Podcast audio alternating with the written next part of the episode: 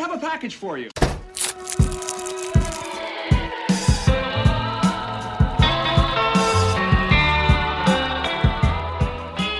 Bonjour à tous et bienvenue dans l'épisode 2 de ce nouveau podcast. Je suis accompagné de Brieux Waterman, Bonjour. de Thomas Moreski Salut. et de Yann Vital. Bonjour. Alors malheureusement, on n'est pas accompagné de Candice Adam Ah aujourd'hui pour cause de maladie euh, pas grave. Elle a un mot. Elle tousse énormément, elle est très malade. Non voilà, donc euh, il n'y aura pas Candice, nous ne sommes que 4 aujourd'hui malheureusement. Donc euh, voilà, vous devrez vous en contenter. Alors, je m'appelle Hugo Gasparini et bienvenue dans Recommandé. Alors aujourd'hui, juste avant de faire une petite chronique, on va parler un petit peu d'actualité. Brieux, qu'est-ce que tu as à nous dire sur euh, l'actualité en Ah, général? Bah, écoutez, pour moi, il n'y a qu'une seule actualité qui vaut la peine d'être euh, voilà, d'être euh, dite, c'est la sortie de God of War Ragnarok. Oui. Qui sort ce mois-ci, qui est sorti là, à l'heure euh, où vous écoutez ce podcast. Donc la suite de God of War, qui était sorti en 2018, jeu de l'année. Mm. Qu'on a, et ça faisait 4 ans qu'on attendait la suite, qui vient d'arriver, enfin. Alors, on en est encore assez loin de la fin dans le jeu, mais euh, c'est déjà, c'est déjà super. C'est toujours avec la musique de Bir McCreary et, euh, et la production de Cory Balrock, qui avait fait déjà des, les, les anciens God of War. Mm. Donc c'est super cool, donc euh, foncez, allez-y. Euh, ça vaut vraiment le coup. Ouais, j'ai hâte, euh, j'ai hâte d'y toucher aussi. Ouais. C'est vrai que le, le premier était tellement bien. Mais de ouf. Enfin, Ah, il, a, c'est- il, a quel inst- jeu, il a vraiment réinventé la, sa- la saga, hein, Carrément. clairement. euh, carrément. Ouais. Et j'ai vu quelques images et euh, j'ai envie d'y jouer quoi. j'ai vraiment envie d'y jouer. Mais ce sera sur la prochaine console, pas sur celle que j'ai maintenant. Mon petit Thomas, quelle actu?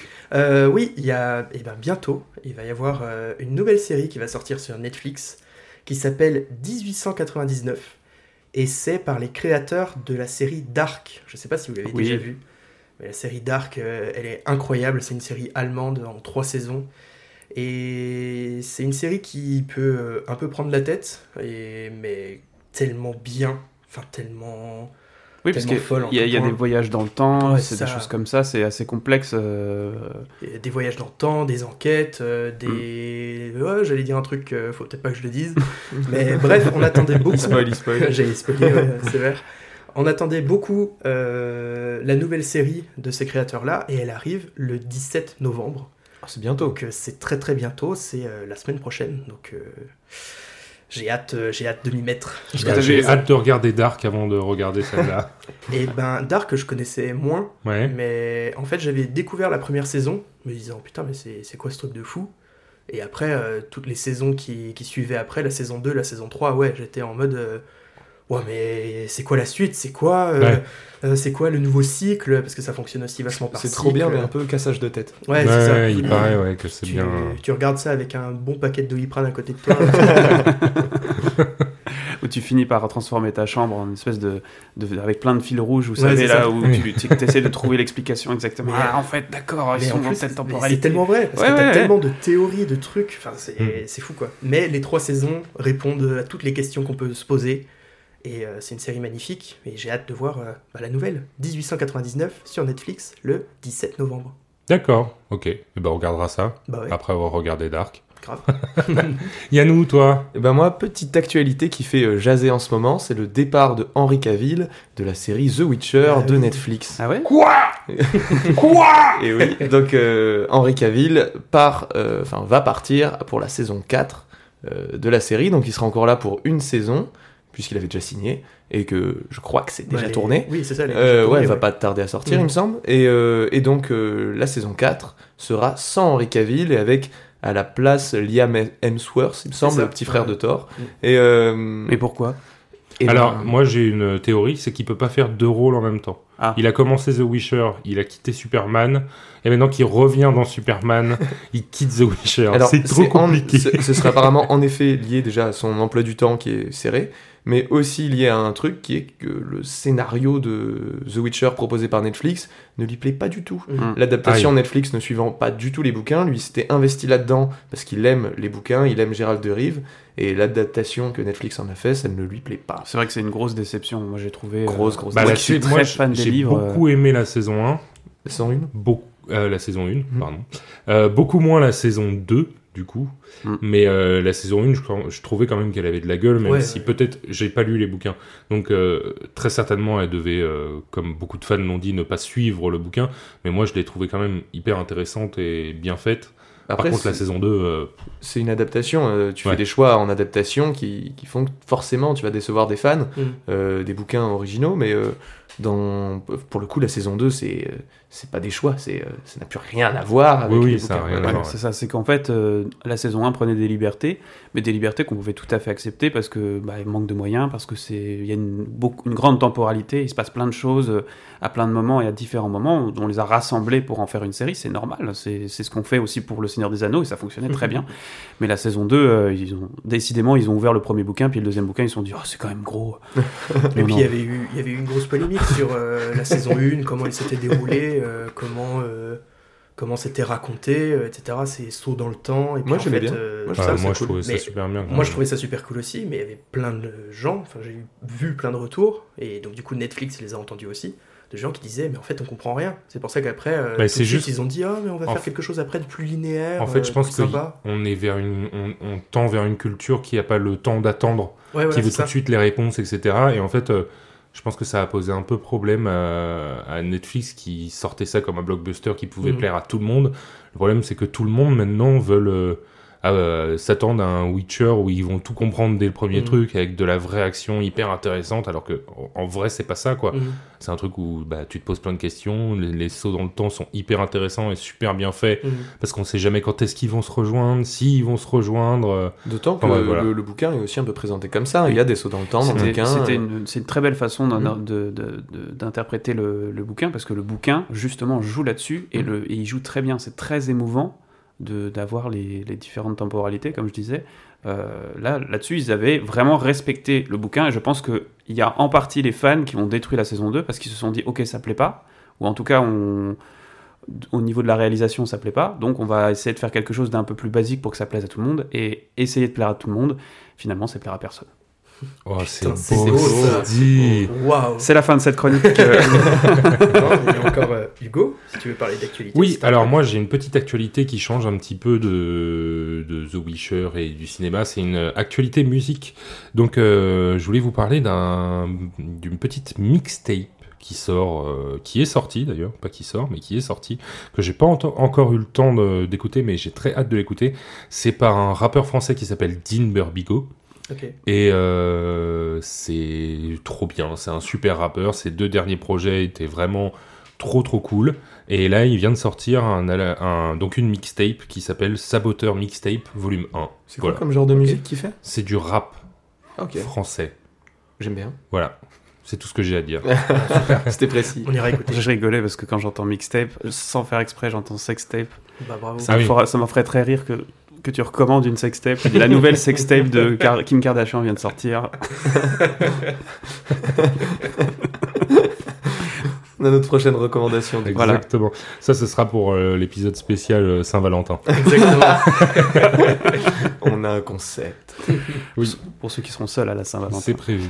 Donc maintenant, on va passer à la petite chronique. Et pour cette chronique, je voulais poser une question autour de la table. Qui est-ce qui a jamais regardé de cartoon? Est-ce qu'il y a des gens? Les gens qui ont pas regardé Bip Bip et Coyote ou euh, Bugs Bunny et Tom et Jerry. Vous avez tous regardé ça, on est d'accord Toujours. Toujours. Mhm. Voilà. Donc on est d'accord. Enfant, on a tous regardé au moins une fois des dessins animés remplis de gags, d'accidents violents, mais rigolos, d'explosions en tout genre et de franches rigolades. On est Ah bah, d'accord Bah. Oui, les, les gags à l'américaine. Bah donc euh, on pense bien aux Looney Tunes qui passait le matin sur France 3, au vieux Tex Avery ou même à l'ancêtre Streambot Willy où on découvrait pour la première fois sur nos écrans la souris la plus connue du monde, Mickey. Mickey et non pas Mickey Ratatouille. Mouse. Mickey me rat. terrifie. Les vieilles vidéos de Mickey me terrifient. Ah ouais Ah ouais. Celle où tu le vois là, euh, tu sais, tout saccadé en noir et blanc comme ça. Oh, l'enfer. Pire Ah oui, vidéo c'est d'horreur c'est- pour moi. c'est parce que c'est- ils en ont fait une creepypasta. Oui, c'est c'est c'est trop mignon. C'est Mm. pas mignon. C'est pas mignon. euh, arrête. Mais alors, ce genre d'animation, on pourrait même dire le cartoon en général, c'est un peu tombé en désuétude depuis quelques années, notamment avec les nouvelles techniques d'animation 3D. Si on regarde les dessins animés d'aujourd'hui, c'est moins de gags, plus d'histoires, à la manière de Miraculous ou de la fameuse Pat Patrouille, Mm. entre autres. J'ai tellement pas hâte d'avoir des gosses. Ah, tu m'étonnes. Mais bon, pas de panique, si vous voulez retourner en enfance, il y a Thomas pour ça. Oui, parce qu'il n'y a pas longtemps, j'ai découvert que bah, qu'il y a deux œuvres qui rendent un vibrant hommage à tout cet univers très cartoonesque des années 20, 1920-1930. D'abord un jeu vidéo qui a donné ensuite une série. Je veux parler de Cuphead. Cuphead ou Tasse-Tête est un jeu vidéo de... Tasse-tête. Tasse-Tête Tasse-tête en québécois français. est un jeu vidéo de plateforme indépendant shoot 'em up où on doit tirer un peu partout et sur tout le monde en 2D produit par le studio MDHR. Il a été fondé par deux frères canadiens, Chad et Jared Moldenhauer. MDHR, un petit peu. Ah d'accord, Ah, ok, il y a- je- oui, d'accord. Je l'ai, Euh, imagi- Imagination zéro. je l'ai, Voilà, je l'ai. Le jeu raconte l'histoire des deux tasses anthropomorphiques, Cuphead et Mugman, qui arpentent les îles Inkwell sous les ordres du diable pour affronter ses débiteurs s'ils ne, veulent pas, s'ils ne veulent pas perdre leur âme. Pour parler un petit peu du, du jeu en tant que tel, bah, c'est un excellent jeu. Je pense qu'il y a des gens qui l'ont fait autour de la table, même si très rageant et très très difficile. C'est vrai. C'est vrai, quel jeu de merde. On l'a, on l'a un peu fait en coop, Ouais, un bout un avec bout. Thomas. Et euh, bah, j'ai failli perdre mes deux manettes de PS4 en fait. la manette a craqué. Elle a craqué, littéralement. Elle a craquelé Elle a fois. craquelé. Euh, bah ouais, parce qu'il y a, il y a plein de combats de boss en fait, et donc il faut apprendre leur pattern, il faut apprendre. euh, euh, Enfin bref, ils ont des évolutions au fur et à mesure euh, du combat et deviennent de plus en plus menaçants. Euh, mais le gameplay, en général, est plutôt sympa. C'est un jeu qui se joue bien, mais comme dit, qui peut faire rager les plus sensibles ou les plus mauvais, comme moi. Mais, Comme moi. comme toi, un petit peu. On a un duo de gamers. là. Ah bah tu rigoles, mais je crois qu'il y a une, histoire avec euh, Ah. Cuphead Hmm.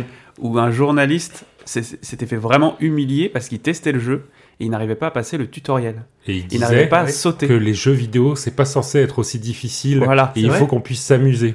Et il Et- faisait qu'un double saut, c'est-à-dire tu sautes deux fois. Il n'y arrivait pas. Et il faut savoir que j'ai vu Benzaï répondre à ça. Donc imaginez-vous Benzaï qui répond. Donc Ben- Benzaï, ce fameux youtubeur qui aime la- beaucoup la difficulté dans les jeux et qui a dit Non mais il se prend pour qui? Évidemment que les jeux vidéo c'est fait pour ça Ah, tu le fais vachement bien. J'ai reconnu euh, le hard corner là. Écoute. Pendant un petit moment, on était là. Bonjour Mais du coup, la grande originalité du jeu, euh, ce n'est pas forcément son gameplay, mais sa direction artistique, qui est un véritable hommage au film d'animation américain des années 1920-1930, aussi appelé âge d'or de la- de l'animation américaine. C'est dire si ça a été un courant important. Les personnages vont être animés selon une technique d'animation propre à cette époque d'entre-deux-guerres, le rubber hose. Hmm, D'accord, le Bien rubber sûr. hose. Mais Oui. est-ce que tu peux nous faire une petite histoire du rubber Et- hose Mais bien sûr, la petite histoire. Le Rubber Rose, c'est le premier vrai style d'animation américain. Et sa principale caractéristique, ce sont que les personnages ont des longs membres, donc les bras, les jambes, qui ressemblent à des tuyaux en caoutchouc, aux courbes simples, fluides et sans articulation. Ça permettait aux, aux animateurs de- d'animer vachement plus facilement bah, les mains, etc., etc. Ils ont juste à les relier au corps et hop, c'est terminé. Au départ, ces animateurs, justement, ce sont des, arti- des artistes de comic strips. Donc, c'est ces petites BD qui tiennent en 3-4 cases qui étaient présentes dans les journaux américains. Euh, et ils découvrent les dessins animés, ils découvrent le cinéma. Et ils se rendent compte que, en quelques cases, eux, ils peuvent dessiner et raconter une histoire. Sauf que là, il y a plein de cases. Donc, en fait, ils peuvent raconter une histoire sur toutes ces petites cases-là. Ils découvrent donc les nouvelles spécificités de l'animation, notamment des dessins qui doivent être produits en série, évidemment, pour l'illusion de l'animation. Donc forcément, il faut que ces dessins-là bah, soient beaucoup plus simples. D'où ces bras en caoutchouc. Oui, parce ou, qu'ils en ont beaucoup plus à réaliser, avec des petits mouvements, etc. Du coup, comme avant, c'était pas fait à la machine, c'était fait à la main, c'est beaucoup plus compliqué à faire euh, avec plein de détails, quoi. Ouais, c'est ça. Et du coup, c'est pour ça qu'ils ont développé cette technique-là, parce que ça leur permet bah, de, de mettre des points quelque part, et juste, bah, ils les relient au corps, et puis ils Ça terminent. fait gagner un temps fou. Ça fait gagner Ouais. un temps, euh, temps de malade. Donc il y en a eu beaucoup des films euh, comme ça. Euh, ça a été une grande période. Il y avait énormément de films différents parce qu'évidemment euh, bah, ils, sont, ils ont fait plein d'essais différents. Et euh, après évidemment il y a eu un petit déclin à cause d'un certain monsieur qu'on connaît tous maintenant, Walt Disney. Et, WD pour les intimes. WD. Et il a développé ce qu'il appelle l'animation complète, qui s'inspire en gros du réel pour le dépasser. Il prenait des, des images de, admettons, de gens qui sont en train de danser, et il va redessiner ces personnages par-dessus. Euh, et c'est ce qu'il va appeler l'animation complète. Donc forcément, il y a l'apparition de choses euh, comme des coudes. C'est con, mais Mm. pour avoir des mouvements euh, de ce genre-là. Donc il y a moins de fluidité dans les mouvements, il y a l'apparition des coudes, etc., etc. Ce qui donnera son premier long métrage d'animation, Blanche-Neige, en 1937. Ça fait partie de, l'animation complète, telle qu'il l'entend. En tout cas pour Blanche-Neige, hein, pour les sept nains, euh, on voit encore qu'il n'y a pas vraiment de coudes, de trucs comme ça. Euh, mais bref, le rubber rose disparaît petit à petit jusqu'en 1940. Cependant, il y a de nombreuses influences par la suite parce que bah, ça a été, euh, comme dit, l'âge d'or de l'animation américaine. Oui, et puis ça permet aussi quand même de continuer de faire des épisodes simples, Bah oui, de l'animation simple, quoi. Faire de la production rapide. Ouais. euh, hmm. Donc euh, si on regarde des, des, des Tex Avery euh, qui sont sortis beaucoup plus tard, par exemple le loup qui, qui devient fou quand il voit une, une jolie madame en train de chanter, et ben c- ses bras, c'est vraiment des bras en caoutchouc. Bugs Bunny, si on, on imagine deux secondes Bugs Bunny, Ouais. en fait il a vraiment des bras en caoutchouc, il n'a Mm. pas, de, il a pas de coude, de trucs comme ça. Donc bref, il y a encore quelques hommages euh, à ce style unique comme Cuphead. Et donc, du coup, euh, pour revenir aux jeux vidéo, ils rend hommage au Rubber Rose, comme tu l'as dit, mais est-ce que tu en sais un peu plus sur la fabrication de ce jeu vidéo? Eh ben ouais, parce que tout est dessiné à la main. Chaque... ouais? Ah ouais ouais, ouais, Ah, je moi aussi, j'étais- ça. j'étais sur, Il n'y a, euh, a pas d'ordinateur Sur les fesses. Bah, évidemment, il y a de Oui. l'ordinateur sur le codage, sur des trucs comme Oui, oui. ça. La seule partie numérique, justement, euh, seule partie numérique du processus, c'est la colorisation des images via Photoshop. Ah, ils avaient pas assez de crayons, euh, de crayons couleur, quoi. Non, bah, je sais pas, j'imagine qu'il y a une raison à ça, je ne l'ai pas là tout de suite. Mais en tout cas, oui, tout est dessiné, sinon à la main, ils ont fait des aquarelles, la- euh, enfin bref. Et ils ont un record, ils ont le record sur le Guinness Book du nombre de dessins réalisés pour le développement d'un jeu vidéo. À votre avis, combien de dessins? Hugo, t'as la, t'as la réponse euh, pas loin des yeux, donc euh, Ah, Je sais pas, mais ça me paraît un travail monstrueux c'est parce un que travail monumental. ouais. on se rend pas compte, mais l'animation du- de, de Cuphead, c'est extrêmement Ça- ça fluide. doit se compter en centaines de milliers. voire- Un- Alors, moins de moins- centaines de milliers. c'est le jeu, c'est le jeu. Alors, dites, dites, dites. Oui, mais c'est. dites. c'est- c'est- Allez, moi je dirais 50 000 dessins à peu près, à mon avis. Voilà. Ding ding ding, incroyable. Oui, C'est vrai ça. Oui. Ouais, c'est ça. 50 000 ça. dessins. Ils ont plus de 50 000 dessins. Mais j'ai dit au pif, hein Et, euh, le premier coup. Et quel pif Non, parce que après les auditeurs vont dire ouais, non, mais ils se sont parlé avant et tout. ah non, non, vraiment pas. euh, J'ai vraiment J'ai dit au pif. montré la chronique à tout le monde. Tout le monde l'a lu avant, c'est faux, c'est faux, c'est faux. Donc oui, euh, ils ont tout fait à la main, donc euh, vous imaginez un peu le, le travail colossal que ça a été. Ensuite, on va parler des personnages en tant que tels. Les personnages, justement, ils, sont, ils ont ce dessin, c'est à la fois mignon et un petit peu dark en même temps. Donc t'as pas d'armes, c'est pas un jeu vidéo euh, violent, parce que tu tires avec, euh, avec tes doigts, donc c'est c'est rigolo. Hmm. Euh, mais les- en fait, les évolutions des ennemis sont vraiment monstrueuses Ouais. à chaque fois. C'est-à-dire c'est- qu'ils commencent toujours mignons. Ouais, c'est ça. Et l'évolution d'après, on voit bien qu'on leur a cassé la Mm. gueule et qu'ils sont pas contents, quoi. Et j'ai la, j'ai la fleur en tête. Oui, la fleur, La fleur j'allais euh, le dire. qui est toute mignonne, qui est toute, euh, toute sympa. À la fin, vraiment, c'est c'est pas le diable, parce que le diable apparaît dans, dans Cuphead aussi, mais on s'en est pas loin. hein. Est-ce que c'est pas une petite référence à Undertale Oui, j'allais le dire. la rêve? Je voulais regarder quand avait été fait Undertale et quand avait été fait Cuphead parce que Ah, c'est bien l'un forcément ouais. qui donne rend hommage à l'autre, je Euh, pense. Undertale, c'est c'est plus vieux, il me semble que Cuphead. Cuphead, c'est récent le jeu. Cuphead, c'est, il me semble que c'est aux alentours de 2015, 2016, un truc comme Ah, ça. ça C'est peut-être une hein. bêtise. Ça doit se jouer. Je Moi, j'aurais dit, euh, je vais regarder tout de suite. Ouais. Moi, j'aurais dit euh, 2018. Et voilà, en 2018, tout cas, pour ceux qui savent, euh, Undertale, euh, un, des, C'est- un des grands méchants, c'est c'est cette petite fleur qui est Ouais. toute mignonne au début et qui est euh, un monstre ignoble à la fin qui fait cracher ton PC à chaque fois que tu rates. 1930. Non. Non, C'est un, un ennemi extrêmement terrifiant parce que c'est le premier, je crois, que tu croises du jeu, Mhm. qui t'explique d'ailleurs ce système de si jamais il touche ton cœur, tu as perdu, en t'envoyant des petits, euh, des petits, des petits éléments, des petites boulettes en fait. Mhm. Mais elle te dit au début, euh, ah tu es perdu, je vais t'expliquer. En fait, il faut que tu attrapes les boulettes avec ton cœur. Et comme ça, tu vas, euh, voilà, tu vas pouvoir réussir le jeu. C'est un piège, 2017. évidemment. 2017. 2017. ok. Le 20 septembre 2017. Ok. Et le début du projet, Bon, c'est vieux. c'est 2010. Ah ouais, d'accord. Ils l'ont, ils ont, ils l'ont créé pendant 7 ans, le projet. Ok. Ouais, J'avais lu qu'à la base, ils avaient prévu de faire 7 ou 8 boss, un tout petit truc, euh, pas grand chose. En gros, une île. Et en fait, euh, Microsoft les, est allé les voir et a dit Non, non, mais c'est vachement bien là, ce que vous faites. Allez hop, on vous donne de la thune. Et puis, du coup, ils ont fait le jeu. Ah, Complète, voilà, Il faut qu'on a trouve un truc à donner à Microsoft. Bah, carrément. Allez, on va brainstormer un peu chacun de notre côté. Euh, Mais donc du coup, pour revenir un petit peu à, à Cuphead, on parle de direction artistique, il y a l'image, mais il y a aussi le son, évidemment, et la Ah, musique oui. n'est pas en reste, la musique est incroyable. Musique de Christopher Madigan, et en fait, il s'est surtout inspiré des morceaux de jazz de cette époque, des années 20, des années 30.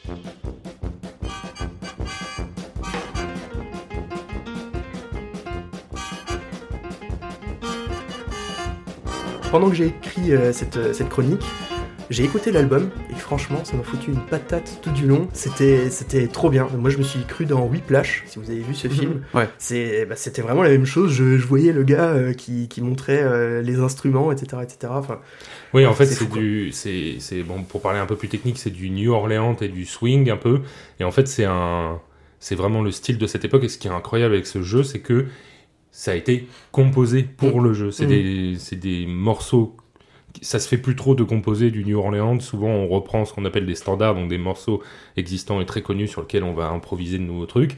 Et là, il a créé des nouveaux morceaux. Et j'ai vu des, des jazz bands euh, sur YouTube. Il y a des gens qui reprennent ces morceaux-là en concert, etc. Parce que Mm. c'est vraiment des, très des vrais morceaux très intéressants, quoi. très classe. Et donc du coup, il y a des morceaux de, de jazz, mais aussi les personnages, bon, ne parlent pas, mais il y a une multitude d'effets sonores ou d'interjections qui nous plongent encore plus dans ces vieilles années. Et ils ont une sonorité et un grain qui pourrait sortir d'un vieux gramophone. Ouais. Vous avez pu en entendre euh, dans la chronique euh, grâce au, à la magie du montage.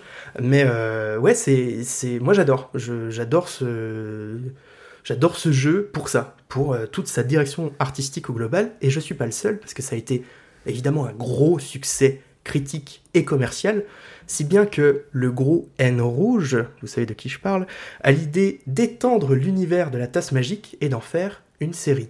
Alors moi, il y a deux, deux choses qui me font penser euh, au N rouge. Soit c'est Netflix, soit c'est Nintendo. Ah, eh bien Alors, lequel non. des deux? Eh bien non, c'est Netflix, Ah. euh, évidemment. Donc le jeu vidéo, en Oui, fait, c'est vrai, j'ai- il- j'ai- je comprenais pas de quoi tu parlais, mais oui, il y Bah, a une, une série qui a été adaptée série, là. Exactement. Euh, le jeu vidéo a créé tout un univers, mais a finalement, en fait, très peu caractérisé ces personnages. Euh, ce que va faire très bien la série The Cuphead Show, à travers un Cuphead de tête brûlée et un Mugman beaucoup plus calme et raisonnable. La série fait aussi la part belle aux personnages secondaires comme Papy Bouilloire ou Monsieur Quen, qu'on va penser, euh, qu'on voit peu, mais en fait, ils nous marquent vraiment. En plus de ça, il y a quelques boss du jeu vidéo qui apparaissent dans la série, et euh, ça, c'est c'est vraiment pour faire aussi un petit peu plaisir aux fans, on va pas se mentir. La technique d'animation, quant à elle, rend aussi hommage à l'animation Robert Hose, mais tous les personnages ne sont pas faits de manière aussi méticuleuse que pour le jeu vidéo, vous vous en doutez. Euh, sinon, il faut dire que le travail, bah, il serait colossal. Et pour répondre aux besoins des productions télé, donc aux productions euh, Netflix, il recourt à l'animation 3D. Enfin, pas vraiment l'animation 3D, parce que ça reste euh, de la 2D, mais plutôt de l'animation assistée par ordinateur. Notamment pour tout ce qui est euh, environnement et euh, un peu la, cohérence euh, du tout. Néanmoins, les deux frères Moldenhauer, étant producteurs, donc les créateurs du jeu vidéo sont producteurs, ils ont demandé à ce que les personnages et les mouvements soient, eux, dessinés à la main. Petite parenthèse. Ça, c'est ce que j'ai lu, c'est ce qui semble être dit et propagé, etc. Moi, je trouve ça quand même vachement bizarre, parce que quand on voit le rendu de la série, on se demande, et au-delà du rendu, euh, la vitesse de production et surtout la vitesse de diffusion de la série, on se demande comment est-ce qu'ils peuvent euh, tenir ce- ce- cette cadence-là. Parce que, on va pas se mentir, il va y avoir trois saisons en une seule année, en Ah oui, 2022. c'est- c'est Bah, de, toute façon, je pense que euh, ils ont des, déjà des mouvements prédéfinis, donc la plupart du gros travail est fait, est dessiné à la main, tous les mouvements de, de bouche, etc. Souvent, c'est des mouvements qui reviennent. Ouais. C'est toujours un- une boucle de mouvements en fait, donc ils, ils dessinent ça, je pense, en, en grosse production. Une fois qu'ils ont ça, ils les placent là où il faut, et je pense qu'après ils le rentrent sur ordinateur. C'est Ouais, dessiné à la main, mais mis sur c'est ordinateur, ça. et après c'est assisté. Ça me paraît Mm. quand même bizarre. euh, Tu, tu le vois, hein, pour le- la création d'un animé japonais, parfois il te faut deux ans euh, pour Mm. que. pour Et encore sorte. avec euh, là, un travail de dingue de, Ah ouais. de son dessinateur qui travaille nuit et jour. Bah ouais, euh, Genre, ça, euh, ça, ça me paraît, euh, comme tu dis, ça paraît assez étonnant. Ouais, c'est pour ça, je quand j'ai lu ça, je me suis dit, ça paraît quand même vachement bizarre parce que première Ouais. saison en février euh, 2022, deuxième saison en août, troisième saison très bientôt, restez jusqu'à la fin de la chronique. Ah. Mais euh, je me suis vraiment dit, tiens, euh, ils ont dû faire une base et maintenant j'imagine que tout doit être fait par ordinateur parce Oui, que sinon, pense, euh, ouais. sinon ça veut dire qu'ils ont une équipe de dingos derrière et Ce serait super, mais honnêtement, euh, j'en doute. Euh, mais cependant, malgré tout ça, malgré euh, ces, petites, ces petites interrogations, le charme, bah, il fait quand même effet. Il y a du grain. C'est con, mais sur le... C'est comme si on avait de la pellicule en face, il y a du grain, il y a de la poussière, euh, il y a des personnages hyper euh, caractérisés, hyper euh, stéréotypés, vachement bien animés. il y a un effet cartoon évidemment par l'animation. Les situations sont, très absurdes, voire jusqu'au boutiste. Il y a même la palette de couleurs, on a souvent des, arrière-plans un peu plus ternes et des personnages devant qui sont flamboyants, qui, où la couleur pète. C'est génial à voir, ça fait vraiment écho aux cartoons des Looney Tunes qu'on a pu voir, ou les Tex Avery, quoi. Par ailleurs, ils font parfois quelques essais et une animation un petit peu différente. Je pense à l'épisode qui se passe dans le cimetière ou à l'entrée des enfers, avec un fond, un arrière-plan qui doit être construit en carton-pâte, en tout cas en dur. Euh, en tout cas, il y, a il y a de la 3D. Et dessus, on y appose des personnages de 2D dessus. Alors c'est con, c'est un détail, mais ça montre que malgré l'hommage, ils vont quand même développer des trucs, ils vont quand même essayer des choses. C'est Et je pas un trouve ça truc vachement qui- cool. C'est pas un truc qui s'est fait certaines fois, ça? Si, ça a fameux- déjà dû se faire, ouais. ouais. C'est le fameux faux, euh, Oui, faux, fond, quoi. Ouais. Ça, ça se fait euh, avec ça de l'incrustation euh, par-dessus. souvent, même dans Mm. les années, dans les hum, dessins animés des années 30, etc. Tu as des des fonds faits en pâte, etc. Machin, Mhm. euh, parce qu'en fait ils posent des hum, des sérigraphies, ça s'appelle, je crois, des sérigraphies euh, pour le. Partent dessus. Oui, Les- personnages les sont sur des, des, des calques en gros. Ouais, euh, ouais, ouais. Et ils posent ça sur des photos de fond, etc. Et t'en as, ça se faisait très souvent, donc ça reste quand même un hommage, même s'ils proposent des nouveaux trucs, quoi. C'est, c'est toujours cool. Mais du coup, est-ce que la série en elle-même, elle est bien? Et ben honnêtement, la série en elle-même, elle est pas mal. Elle est un peu inégale, on va pas se mentir. En fait, il faut, il faut voir ça comme un cartoon, ce que je n'ai pas fait au début. Euh, en général, en fait, les épisodes, bah, ils se suffisent en eux-mêmes. T'as un début, un milieu, une fin, point. T'as pas vraiment de, gros fil rouge qui, qui lie le tout. Euh, comme ils te disent si bien dans le générique, c'est une série faite si vous voulez rigoler, donc avec des épisodes un peu plus légers, ou si vous voulez avoir un petit peu les chocottes, avec une vraie dimension fantastique dans certains épisodes, et ça vous l'aurez- compris, bah ça me plaît pas mal. En fait, le fil rouge qui lie le tout, euh, c'est un petit peu Cuphead euh, qui, qui, qui doit son âme au diable. Mais sinon, l'essentiel des histoires se résume à travers les bêtises que fait euh, Cuphead et Mugman qui essaye de- d'empêcher les bêtises de Mhm. Cuphead. Comme un, comme un vrai cartoon en fait. Comme un vrai cartoon. Et est-ce- Et, que les- justement, je m'attendais pas à ça en fait à la base. Est-ce que les personnages parlent ou pas? Les personnages parlent, là, oui, oui. Ah, Oui, les personnages euh, parlent, justement. euh, On va y revenir. euh, Il y a, il y a un gros casting, euh, notamment en VF, il y a un gros casting de fou. Bah, justement, en fait, on y vient maintenant. En plus de ça, si vous regardez bah, la VF, pour le coup, il y a un très beau casting vocal, c'est ce que je disais, qui a accompagné notre enfance. Si je vous, dis- si je vous dis des noms genre Alexis Thomasian, Martin Mystère, c'est- Oh, Ah oui. incroyable, oui, incroyable. oui, quelle série, Lefebvre. quelle série. si je vous dis Christophe Lemoine, Oui. euh, bah Oui, oui, le évidemment. curé du village, bien sûr. Évidemment, bien Ah oui. sûr. Mais non, Pas du Cartman, pas du tout. Cartman dans South Park ou euh, Sam Gamgee, Mhm. tout simplement, Ah dans Le. Seigneur des Ah, Anneaux. oh là là. Dorothée Pousseau, elle fait actuellement beaucoup plus, euh, comment elle s'appelle, Margot Robbie, Harley Mhm. Quinn, mais elle fait aussi Diana, toujours dans Martin Mystère, par exemple. Patrick Préjean, si comme moi vous, avez été, vous étiez devant euh, les Looney Tunes et devant euh, Gros Minet Ah quand bah vous oui. étiez petit. Ah oui, Gros et minet. le pirate aussi. Et Sam le pirate, Et Sam le exactement. Sam le pirate. Oh là Euh, là, que de souvenirs. Donc voilà, et on a aussi des voix euh, qui viennent comme ça, genre Philippe Pétieux, la voix de Homer Simpson, la voix Oui. de- du pingouin, ou encore Céline Monsara, la voix euh, officielle de Julia Roberts, euh, de Dory dans le monde de Nemo, ou des pubs Lidl Silvercrest. En ce Oui. moment, euh, Ah oui, c'est insupportable. on, on l'entend euh, tout le temps. euh. c'est insupportable. Oh et là tout ce petit beau monde est dirigé par Donald Renew, lui aussi très connu. Sauf qu'ici, il fait office de directeur artistique, et on se voit qu'il se fait plaisir, parce Mais qu'il a Don- ramené... il a le une gars est voix aussi, Donald Renew, dedans. il a une voix, il a une petite voix dedans. Bah, c'est pas Mugman Non, Bugman, c'est euh, Christophe Lemoine, justement. D'accord. Il a une petite euh, voix. Cuphead, c'est qui qui... Cuphead, c'est Alexis Thomasian, du coup. D'accord, C'est Martin ok. Mystère. Très Mais bien. en fait, c'est- c'est Alexis Thomasian, c'est le grand pote de Donald Renew. En Ouais, général, ouais. euh, s'il y en a un qui est dans un projet, l'autre n'est pas loin. Euh, C'était le cas, par exemple, dans The Social Network. Euh, il a fait la voix de Jesse Eisenberg et Alexis Thomasian a fait la voix de Justin Timberlake. D'accord. Et en fait, Je ils vois, sont ouais. toujours un petit peu euh, dans les projets des uns des autres. Et bref, donc ils sont dirigés par euh, Donald Renew et on il se fait vachement plaisir sur l'adaptation euh, sur l'adaptation euh, des vannes, des trucs comme ça. Il y a plein de vannes qui rajoutent avec ses potes et qui sont pas dans la VO. Et c'est vachement cool, c'est vachement cool à écouter quoi. Donc bref, bref, Cuphead, il rend hommage à ce style unique et tellement charmant de l'animation des années 20 et 30. Ça me fait vraiment un rappel à l'enfance. Quand je regarde Cuphead ou quand je joue à Cuphead, j'ai l'impression d'être euh, le dimanche, euh, dimanche matin devant France 3 avec euh, un petit bol de choc à pic et un petit peu de lait dedans et euh, je passe mon meilleur, euh, ma meilleure matinée. Et, et je me demandais, euh, t'as pas trop besoin d'avoir joué au jeu pour regarder la série? Et ben non, pas forcément justement. Euh, elle Non, a... Que c'est très vite résumé au début. Oui, ouais. Ce dont on a, ce dont t'as besoin en fait pour tout comprendre. Euh, L'épisode la- 1. L'attachement que t'as à la série, elle est pas euh, vraiment liée Non, au- parce que vraiment, en fait, tu te mets devant et tu penses vraiment, euh, bah, euh, vous n'êtes pas vraiment de la même génération que nous. Enfin, si, toi, oui, mais euh, Yann, un peu moins, t'es plus jeune.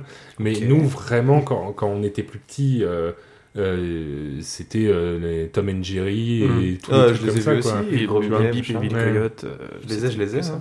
Et puis voilà. c'était c'était des, des séries qui étaient résumées très vite. C'est-à-dire Ouais. que tu voyais pr- un épisode n'importe dans n'importe quelle saison. D'ailleurs, Oui. je crois qu'il y avait même pas de saison. Tu savais tout. Tu savais, Ouais, tu ouais. comprends tout de suite. Bip Bip il court vite. Ville Coyote il tend des pièges. C'est bon. Jerry court, se fait courser par Tom qui le déteste et c'est tout. Voilà.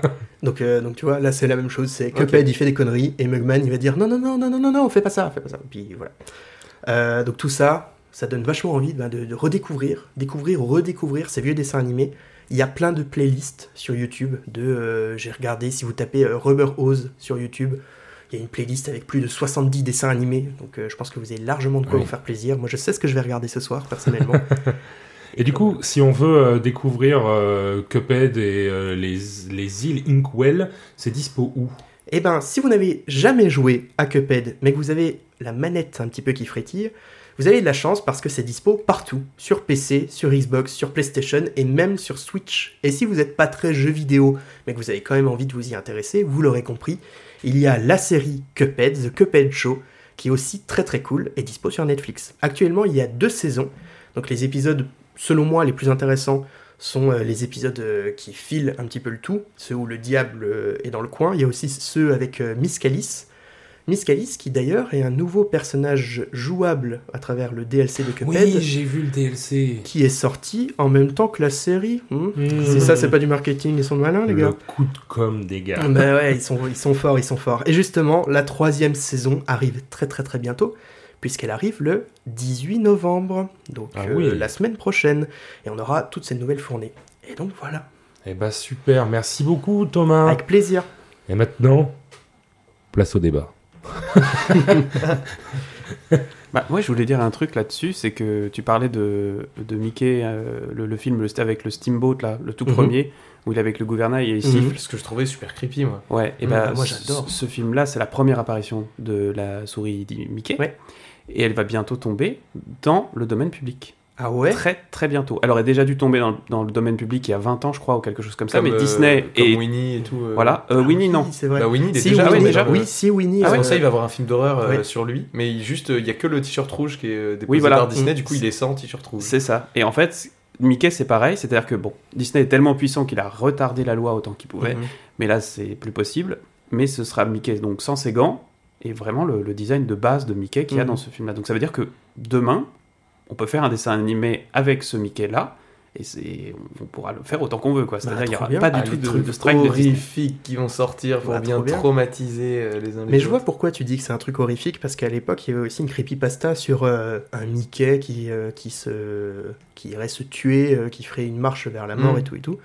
Euh, J'avais vu cette creepypasta, mais en vrai, moi j'aime bien ce, ce côté-là, ce, Ah, j'adore le côté- dessin animé Bah, et tout j'adore, Voilà. c'est c'est le côté glauque qui est cool aussi, mais je trouve. Mais moi, c'est vraiment cette scène là sur le, le bateau que je vois, que j'avais dû voir avec une musique Mm. vachement, euh, vachement effrayante. Et tu sais, l'animation que Mm. t'as sur ce truc hyper décalé, hyper saccadé, ah, c'est effrayant. Ah oui, oui, mais t'as aussi un, un, un- un dessin animé, je t'en avais parlé Thomas, Oui. le dessin animé sur... euh, c'est, euh, je crois que c'est Betty Boop qui joue Blanche-Neige, euh, ça date de 1927, je crois exactement, et en fait elle se fait euh, courser par une sorcière, et euh, la sorcière lance des fantômes à ses trousses, etc.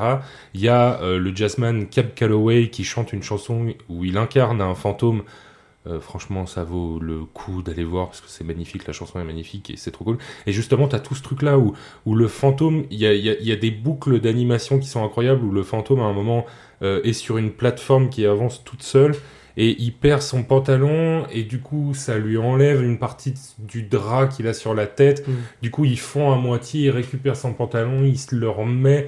Et donc, il y a toute une boucle comme ça et c'est des trucs très creepy, un peu. Et en même temps, c'est fascinant à voir parce Mm. qu'on se dit, putain, les mecs, ils ont dessiné ça à la main et la boucle, elle a, il y a rien qui saute, quoi. Mm. C'est-à-dire que ça fait vraiment un. C'est incroyable. C'est c'est hyper fluide, c'est hyper bien fait. En plus, c'est sur de la sur de la musique qui est incroyable. C'est fait avec euh, donc Cap Calloway, c'est un jazzman euh, des années euh, des années 30 qui a un- une légende vivante et de se dire qu'on le voit doubler un fantôme pour chanter dans un dessin animé Mhm. sur une chanson de 5 minutes, c'est un peu euh, irréel Mm. quoi. Donc euh, ouais ouais, je comprends un peu ce côté creepy. En même temps, il y a des trucs tellement magnifiques qui sont sortis. Bah, euh, vu qu'ils n'avaient pas d'al- d'alternative, ils faisaient ça bien, quoi. Ils Ouais. faisaient ça, euh, entièrement. Et... Ah, puis c'était Walt Disney, hein. Walt Disney c'était quand même le, le plus gros des perfectionnistes. Mm. C'était vraiment pas quelqu'un d'agréable. Il faisait des trucs pour les enfants, tout le monde adorait ce qu'il faisait, mais il était horrible Mm. avec ses employés. euh, je, je connais une anecdote où euh, pour la pour faire une blague, il y a un employé qui a dessiné euh, Minnie et Mickey et Mickey lui montrait autre chose que ses oreilles quoi. il est arrivé au boulot, il a vu ça sur son bureau, il a demandé qui a fait ça. Il y a un mec qui, qui- qui a levé la main, il a rigolé et il a dit bon bah t'es viré, casse-toi. voilà. Aïe. C'était Ok. Walt Disney. Faut pas déconner sur la kikoune de Mickey. Voilà, ce sera le mot de la fin de ce débat. Et on va passer au reco, les amis. Mais on mettra ça dans la description de la vidéo. Alors, C'est pas une vidéo. Mon petit Oui, merci. Quelle est ta recommandation du jour, s'il te plaît? Ma recommandation du jour, est-ce que vous connaissez Jean-Claude Gotting ou pas?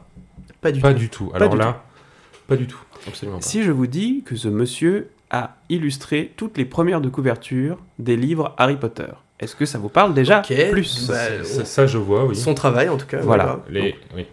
Personne ne, ne connaît le nom, mais en tout cas, on a déjà vu son travail parce que voilà, il est de- devenu très célèbre pour ça. Mais c'est aussi un dessinateur prolifique puisque de 1985 à 2022, il a euh, dessiné 17 albums dont certains ont remporté des prix. Et c'est justement du 17e qui est sorti il y a pas longtemps, dont, dont j'aimerais vous parler, que j'ai là d'ailleurs. Oh waouh. Oh, Montre-le. Oh, euh, Montre-le aux gens. oh, Montre-le aux gens. Je vais surtout vous le passer comme ça, vous pourrez le feuilleter pendant que je parle. Voilà, donc ça s'appelle Version originale, Mais oui, j'ai entendu parler de ça. euh, qui est sorti le 14 septembre 2022. D'accord. Et c'est un album formidable, je vais vous expliquer pourquoi. Donc c'est un album qui se compose simplement euh, d'une quarantaine de plans, Oh, j'aimerais. De films. vraiment, j'aime- J'aimerais que vous soyez là, c'est vraiment beau. ouais, ouais, une quarantaine de plans fictifs, c'est-à-dire de films qui n'existent pas, D'accord. qui sont sortis de la tête de Jean-Claude Gotting. Et ce sont euh, des plans très cadrés, en noir et blanc, sous-titrés d'une seule phrase, écrite en français. Ok. Voilà. Donc, et je précise, voilà, toutes les, tous les plans sont indépendants les uns des autres, ce sont Ouais. tous des films, des faux films différents. Ok. Donc l'objectif là-dessus n'est pas de trouver un lien entre chacune des illustrations, mais plutôt de- d'essayer de comprendre les enjeux de la scène Hmm. grâce au dessin et grâce à cette seule phrase. Ok. Et c'est extrêmement profond parce que la phrase a l'air banale en fait. C'est pas une punchline, c'est pas une phrase très mythique, euh, voilà Ouais. comme Lino Ventura euh, pourrait en sortir. C'est vraiment une phrase toute bête. Ouais, c'est Comme, comme, euh, c'est comme si tu faisais un- une capture d'écran d'un film euh, avec un sous-titre. quoi. Ah, T'as vraiment Voilà. cette impression-là. Putain, Voilà. C'est Et magnifique. il- en fait, l'enjeu, je- je l'enjeu derrière cette phrase très banale est extrêmement euh, pesante, parfois glauque, parfois drôle. Je, je pense à un, un en particulier, par exemple, où on voit un, un homme euh, avec son impère qui vient de sortir de sa voiture. Le plan est euh, fait de telle sorte qu'on on a l'impression que c'est vu depuis une fenêtre en hauteur. Et le gars, les mains dans les poches, l'air débité, dit Je peux chanter si tu veux. Peut-être qu'il essaie de reconquérir euh, Ouais. le- la belle qu'il a euh, Ah oui, je vois. au balcon, tu vois Ouais. ce que je veux dire? Du coup, c'est hyper intéressant de se dire qu'est-ce qui se passe avant, qu'est-ce qui se passe après, d'où ça vient. euh, Exactement. Et en fait, on arrive à se créer tout une- un imaginaire juste en voyant euh, cette Voilà. euh, illustration. Voilà. Moi, ça m'a fait penser à un truc. En fait, ce sont, euh, ils s'inspirent beaucoup de la nouvelle vague euh, française, Oui. mais aussi euh, des films noirs euh, américains.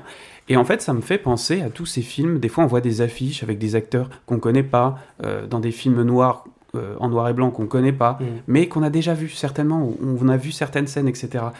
ce- ce- cette bande dessinée nous fait vraiment penser à ça. Donc je vous la conseille. C'est entrecoupé de, de, de- Ouais, j'ai vu d'extraits. euh, d'extraits de pièces de théâtre ouais. qui ne sont pas encore sorties en France et qui vont- D'accord. sont seulement traduites par l'auteur. Ok. Voilà.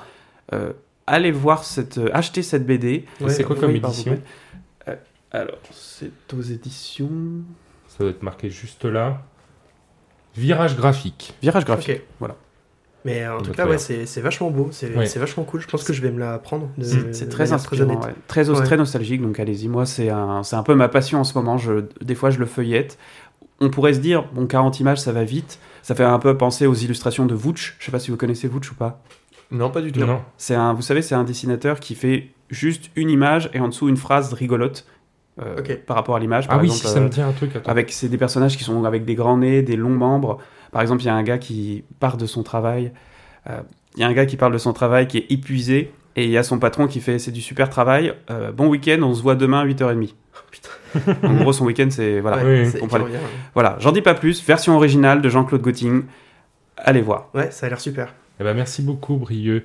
Yann, quel est ta roco Très bien, alors moi je vais vous parler de À l'Ouest, rien de nouveau, d'Edouard Berger, qui vient tout juste de sortir sur Netflix. Ouais. Euh, donc c'est une adaptation du roman éponyme sorti en 1929, qui connaîtra une adaptation au cinéma en 1930, et encore une fois en 1979, pour enfin voir le jour sur Netflix. euh, il y a une semaine de ça. Donc euh, l'histoire prend place durant la Première Guerre mondiale, côté allemand, pour une fois. On suit le jeune Paul, nouvelle recrue de l'armée allemande, qui part faire la guerre avec ses amis. Une bande pleine de rêves et d'aspirations glorieuses. Toutefois, on nous montre une guerre sombre, triste, violente et qui n'a rien d'héroïque. On enrôle les jeunes en parlant d'exploits du champ de bataille alors qu'on les envoie sciemment au milieu d'une boucherie sans nom. Une boucherie sans, sans échappatoire, puisque toute tentative de rentrer à la maison sera punie de mort. Fini les combats de chevaliers, les duels de pistoleros, bienvenue dans une guerre industrielle. Une guerre sans honneur, sans bravoure, où l'humain n'est plus le guerrier, mais l'outil. C'est un film magnifique, joué à la perfection et réalisé d'une main de maître, qui vous fera visiter la guerre sous un nouveau jour, un jour sans espoir. Oh. Mais ouais, ok, ouais, trop cool. Ouais, j'avais vu le film passer et finalement, euh, j'ai toujours pas regardé. Et- Bah regarde-le, non franchement, euh, euh, bah, je l'ai vu hier soir et j'ai passé une soirée d'enfer. Cool. Euh, il est incroyable, les musiques sont incroyables, les plans sont... C'est dingue. Du coup, t'as dit qu'on pouvait le voir où? Sur Netflix. D'accord. Ok, c'est un film Netflix. Et bah, si tous les films, euh, toutes les productions de Netflix pouvaient être comme ça, dont The Witcher, euh, Oui. euh, Le ben, monde irait mieux. Il y, a- il y a 1917 aussi sur Netflix, non? Euh, je crois il est pas peut-être arrivé il y a pas longtemps. Je me demande si c'est pas Dunkerque sur Netflix. Euh. Bon, je moyen sais plus, je me tous, mélange. hein. Ouais. En tout cas, c'est voilà. Je vais voir celui-là et je vais voir 1917 que Mm. j'ai toujours pas vu. 1917 était très cool. Ouais, Le film fait quand même 2h30, donc prévoyez euh, une soirée où Ah oui, vous avez ouais. le temps. Une belle soirée. Ouais, une belle soirée, mais franchement, ça vaut le coup. Ok, cool. Merci beaucoup. Je vous en prie. Thomas, quel est ta roco du Oui. jour Moi, euh, je vais faire original, je vais vous parler d'un jeu vidéo. Je me Oh suis rendu là. compte, putain, je fais le- vraiment le gros geekos quoi, en ce moment. Oh le nerd Eh, t'es je te un jure, geek ou quoi je, fais- je suis un geek, je suis un gamer. un informaticien, le mec. Arrête ça tout de suite. c'est insupportable. Euh, je vais vous parler de Heavenly Bodies, que j'appelle euh, moi Thomas Pesquet Simulator. Parce que vous. C'est un peu le cas. Vous incarnez en fait un astronaute qui doit faire sept missions à l'intérieur de capsules spatiales. Donc, euh, par exemple, euh, reconstruire un petit télescope, euh, réparer les, des panneaux photovoltaïques, etc. etc. C'est Among Us en fait. Euh, c'est pas Among Us. Oui, voilà, oui, c'est ça. Oh là là là là. Hugo m'a fait. euh, J'ai fait des grands gestes. Il m'a fait des grands Thomas. gestes, mais, mais oui. Ah, ça, J'ai vu, l'a montré. j'ai vu deux streamers y jouer.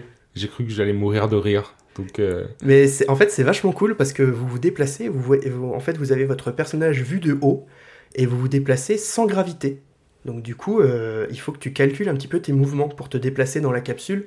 On a vu, euh, par exemple, on a tous Thomas Pesquet en tête qui euh, s'agrippe aux parois pour pouvoir avancer et il, se, lance au milieu de, l'ISS. Bah, c'est un peu ça, en fait, le, but du jeu. Et en plus, tu dois faire des petites missions, comme dit. réparer des trucs, aller chercher des cristaux sur une, météorite, des trucs comme ça. Et bah, j'y joue en ce moment, et bah, à la fois ça me détend, et à la fois ça me tend. bah oui. C'est un truc où en fait, c'est vachement euh, détente par euh, la musique qui est très douce. euh, T'as vraiment cette impression de, de flotter. bon, si, si tu tu t'attaches un petit peu au personnage que tu es en train de jouer. Mais en même temps, c'est vachement Frustrant. frustrant parce Ouais. que tu t'arrives pas à faire forcément tous les mouvements. Et Tu puis vois tu te coinces dans les coins. ouais, c'est ça, tu les- te coinces dans des trucs, tu te dis putain, c'est pas possible pourquoi Je suis trop con, merde, j'arrive pas. Donc voilà, je suis, un peu hein, dans, ce truc-là. Et c'est vraiment, c'est un super jeu, c'est un jeu indé. Euh, ça se joue soit seul, soit à deux en local. Alors c'est pas Two non plus, hein, je pense pas que tout le monde puisse y jouer. Mais euh, je pense que ça peut être vachement cool de le faire à deux. Euh, et c'est dispo pour 20 balles, mais si en ce moment vous avez le PlayStation Plus, il fait partie des jeux du mois. Donc euh, vous n'avez pas besoin de débourser euh, quoi que ce soit en plus. D'accord. C'est comme ça que j'ai découvert. Oui.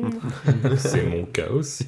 Oh, monsieur mon connaisseur. Oui. Donc, du coup, voilà, c'est un beau petit jeu, euh, sympa, euh, Et il Pas est, long. il est dispo sur toutes les plateformes? Et dispo sur euh, PC et PlayStation, PS4, PS5, pas sur. Xbox. Enfin, de, de ce que j'ai vu, euh, pour l'instant, Xbox, euh, Pas encore. Pas, Pas encore. encore. Peut-être un jour. peut-être un jour. Et Eh ben, ça Switch, n'en marche. parlons pas.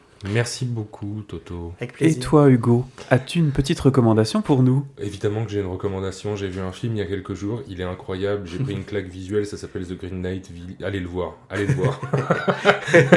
non, en vrai, oui. The Green Knight ou alors L'aventure de Sir Gauvin et le Chevalier Vert. C'est- oui, En fait, c'est donc un film euh, qui est inspiré d'un poème qui s'appelle donc Sir Gauvin et le Chevalier Vert. En fait, c'est euh, c'est l'histoire de Gauvin qui est à la table du roi euh, dans Camelot. Il y a un chevalier euh, qui arrive, un chevalier euh, qui semble fait de racines, et il dit Demandez à n'importe quel de lequel de vos chevaliers de me frapper. Si je suis encore vivant, dans un an exactement, donc on- au Noël prochain, parce que ça se passe à Noël, je reviendrai vous rendre l'appareil. Là-dessus, Gauvin dit Moi, je vais le faire. Il arrive, il décapite le chevalier vert. Tout le monde pense que c'est fini. Sauf que le chevalier vert se relève, prend sa tête sous son bras, explose de rire et le regarde en lui disant À dans un an. Et le il concept part. est fou. Le concept Ouais. est fou. Et Ouais. du coup, tout le film parle de qu'est-ce qui arrive Mm. au moment où il doit aller voir le chevalier. Voilà. Ouais, il est Donc c'est ça. Et c'est- en fait, c'est un voyage euh, où les paysages sont magnifiques. L'histoire, euh, on- pendant très très longtemps du film, on se demande, on nous rajoute des couches de qu'est-ce qui se passe Mm. Qu'est-ce qui se passe? Mais qu'est-ce qui se passe? Donnez-moi des réponses. Et les 30 dernières minutes du film, on va vous donner toutes les réponses, mais il faut Mm. vraiment juste s'accrocher Mm. et se dire, ok, c'est trop beau, on m'en fout plein la tête, je comprends rien. Et en fait, la dernière demi-heure, on est là, oh, quel film incroyable Et ouais, je vous le conseille, il est sur, euh, Prime. il est sur Prime Video en ce moment, exactement. Euh, c'est euh, A24 qui fait Oui, ça. ouais, c'est A24 qui, Euh, qui le, qui qui le le produit, diffuse, ouais. qui le produit, qui le diffuse. Et donc voilà, c'est... Donc les gars qui sont derrière euh, Hérédité, Midsommar, euh, j'en passe et des meilleurs. Je vais aller le voir. Euh, ouais, Ouais. ouais. Mais il faut vraiment Et là, c'est pas un truc d'horreur, enfin pas un truc Non. d'horreur, non, mais Non, c'est pas un truc d'horreur. Il y a quelques scènes quelques scènes un petit peu euh, horrifiques, on va dire ça comme ça. Mais en vrai, il n'y a, y a- il y a pas de trucs qui font sursauter. De toute façon, j'aime pas les films d'horreur. Oui. donc, euh, mais le film est trop, trop beau, Mm. trop bien. euh, et j'en ferai très rapidement une chronique. Hmm. Ah oui Je vous le jure. C'est Oui. annoncé. Ah oui, oui, c'est annoncé. Ah bah alors ça va m'intéresser parce que moi, ma mère m'avait lu ce poème Oui. pour m'expliquer ce que c'était ce, ce que c'était que le courage. Ah ouais? Ouais, je vous jure que c'est Ouais. vrai. Ça n'a pas eu d'effet. Et non, ça n'a pas eu d'effet. Je me suis décidé, jamais je ne serai comme Gauvin. Il, il faut savoir que Brieux est né en 1312. Non, non, mais vraiment, c'est vrai. Donc ça m'intéresse. Écoute, euh, Mais vraiment, Je vais- je aller voir ce film. oui. Donc voilà, et ben merci beaucoup euh, pour vos recos, merci à moi pour mes recos, Bah avec grave. plaisir, tu rigoles, je reviendrai la semaine prochaine. euh, pardon. Il l'a déjà fait la semaine dernière, arrêtez-le. Merci beaucoup les copains, Brieux, Thomas, Yann, Ouais, et Candice, qu'on Ah, embrasse Oui. là où elle est. Qui est Arrête. parti trop tôt. elle est chez elle, arrêtez. Arrêtez pas, c'est comme si elle est morte. Elle va écouter cette chronique aussi. Hein. En tout cas, merci à tous de nous avoir écoutés, c'était recommandé. Au revoir.